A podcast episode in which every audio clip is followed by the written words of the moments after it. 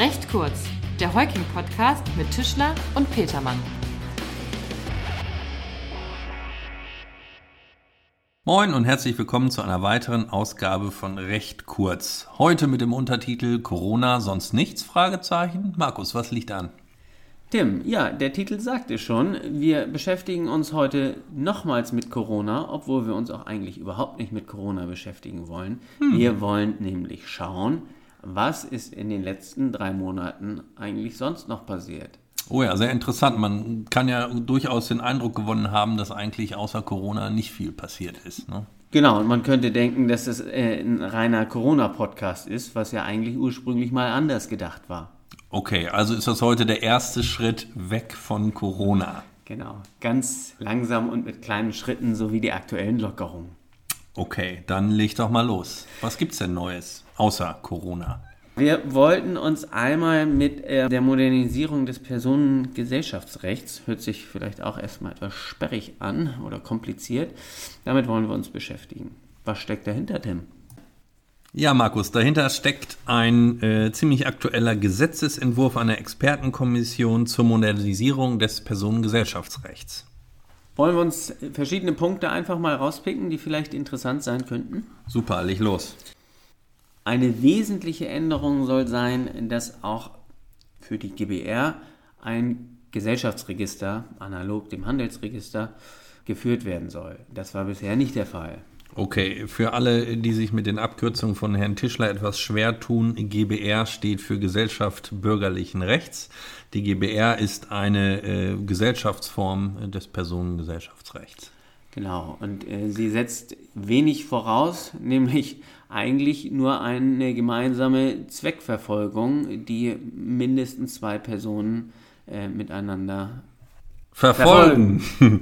Das bedeutet, Markus, unser kleines Podcast-Projekt hier, ähm, ja, wir bilden eine GBR, richtig?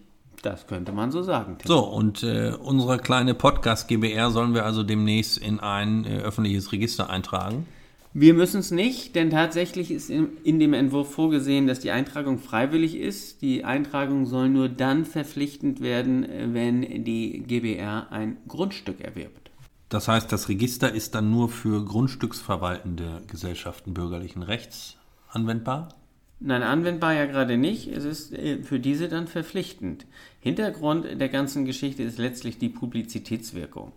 Also die Wirkung, dass wenn eine GBR im Grundbuch eingetragen ist als Eigentümerin eines Grundstücks, ich dann über das GBR-Register sehen kann, wer denn die Gesellschafter der GBR sind. Das ist richtig. Bisher sind äh, GBRs häufig als Grundstückseigentümerin eingetragen, dann mit dem Zusatz bestehend aus und dann werden die Gesellschafter aufgeführt. Was sich ja auch mal ändern kann, ne? Durch einen Gesellschafterwechsel und ja. wahrscheinlich äh, genau soll daher ja. die Publizität hergestellt werden. So ist es. Das klingt logisch. Das bedeutet aber, das Register ist auch geplant ausnahmslos für diese GBR oder kann ich mich freiwillig, können wir freiwillig unsere kleine ja, GBR da auch, auch Können wir, wir auch. Ja, genau. Machen wir das? Das gucken wir dann mal. Okay. Wir kommen nachher noch dazu, dass es vielleicht auch noch ein bisschen dauert, bis der Entwurf dann umgesetzt wird. Also können wir uns noch ein paar Gedanken machen. Kurze Ergänzung noch oder ergänzende Frage, Tim. Wie ist das eigentlich? Gilt diese Eintragungspflicht für GBRs, die sich mit Grundstücken zu beschäftigen haben, für Bestandsimmobilien auch oder nur für Neuerwerbe? Soweit ich informiert bin, gilt es nicht zwingend für GBR, die bereits eingetragen sind. In diesen Fällen nur äh, in dem Fall, wenn sie das Grundstück veräußern wollen oder wenn es einen Gesellschafterwechsel gibt. Dann müssen auch die bereits eingetragenen GBRs in das neue Register eingetragen Okay, gut. Nächster Punkt. Beschlussmängel, Markus. Da gibt es auch Neuerungen oder soll es Neuerungen geben, ne, nach dem Gesetzesentwurf? Ja, genau. Beziehungsweise bisher gibt es ja gar keine Regelung dazu. Die Gesellschafter waren darauf angewiesen, gegen alle anderen Gesellschafter eine allgemeine Feststellungsklage zu erheben. Das soll sich ändern. Analog, Tim, den Regelungen im Aktiengesetz. Genau, zur Einordnung. Äh, derzeit führen Beschlussmängel bei GBRs immer zur Nichtigkeit und daher das Erfordernis der Feststellungsklage, das du gerade angesprochen hast.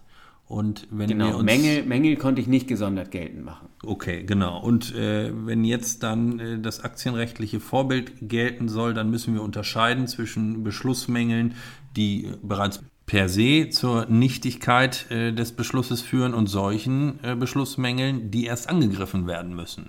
Genau, und dazu ähm, gibt es das Instrument der sogenannten Anfechtungsklage. Diese ist äh, befristet im Aktiengesetz auf einen Monat nach ähm, Beschlussfeststellung. Wichtig vielleicht noch, die Neuerungen zu den Beschlussmängeln sollen nicht nur für GBR gelten, sondern auch für andere Personengesellschaften. Okay, Tim, auch wenn das Thema interessanter und interessanter wird, müssen wir hier, glaube ich, mal einen scharfen Cut setzen. Denn ähm, wir haben ja noch ein paar andere Themen zu besprechen und außerdem wird so bald die Reform des Personengesellschaftsrechts ja auch noch nicht anstehen. Das ehrgeizige Ziel ist die Verabschiedung noch in dieser Legislaturperiode, also bis zum Ende des Jahres 2021. Das in, ist ja noch eine Weile. Ja, genau, sag ich ja. Deshalb, also das Inkrafttreten wird dann wahrscheinlich erst äh, zwei bis vier Jahre später sein. Also reden wir davon einem Zeithorizont bis 2025. Bis dahin würden wir das Thema wahrscheinlich ohnehin nochmal wieder aufgreifen. Ich denke auch, das werden wir machen. Ich meine, so ein Register äh, baut man ja auch nicht von einem Tag auf den anderen. Nicht? Stimmt, mal abgesehen davon, dass man das Register vielleicht nicht baut. Was haben wir sonst noch für Themen?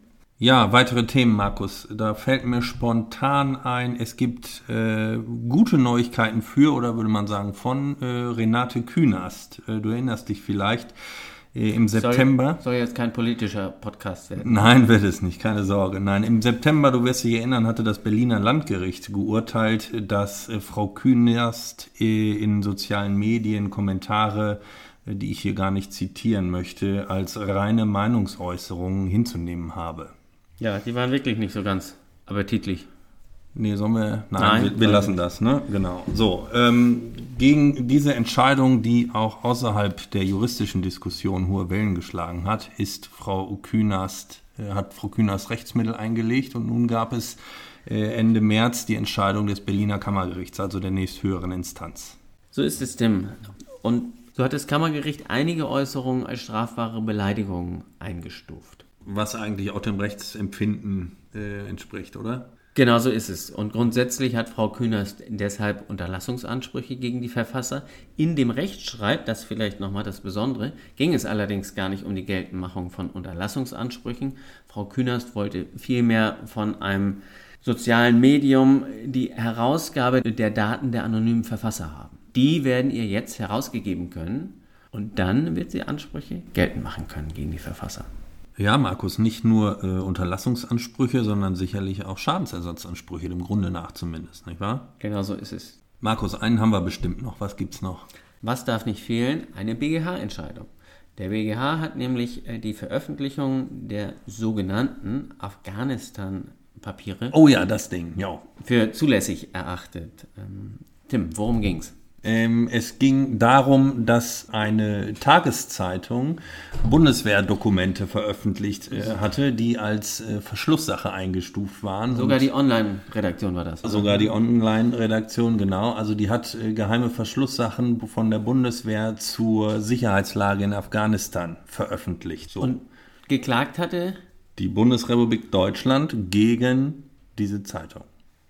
Und im Ergebnis hat der BGH die Meinungs- und Pressefreiheit höher gewichtet als die Geheimhaltungsinteressen der Bundesregierung. Richtig, und das Ganze in einem sehr interessanten Zusammenhang, denn die Bundesrepublik hatte die Zeitung unter Berufung auf das Urheberrecht verklagt und hat eben gesagt, durch die Veröffentlichung dieser äh, geheimen Papiere ja, seien, äh, sei die Bundeswehr mit ihrem Urheberrecht verletzt worden. Der BGH hat dazu ganz klar gesagt, dass das Urheberrecht nicht dazu gedacht ist, um staatliche Geheimhaltungsinteressen durchzusetzen. Anders ausgedrückt hat es sich dann offenbar um eine das Urheberrecht beschränkende Berichterstattung über Tagesereignisse gehandelt, die auch recherchiert waren. Richtig. Prima.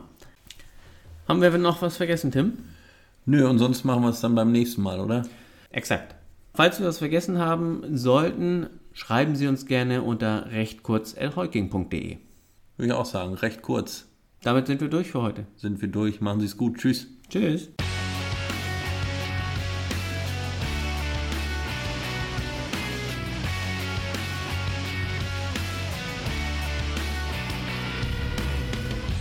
Das war recht kurz, der Heuking-Podcast von und mit unseren Rechtsanwälten Tischler und Petermann. Sie erreichen uns unter heuking.de.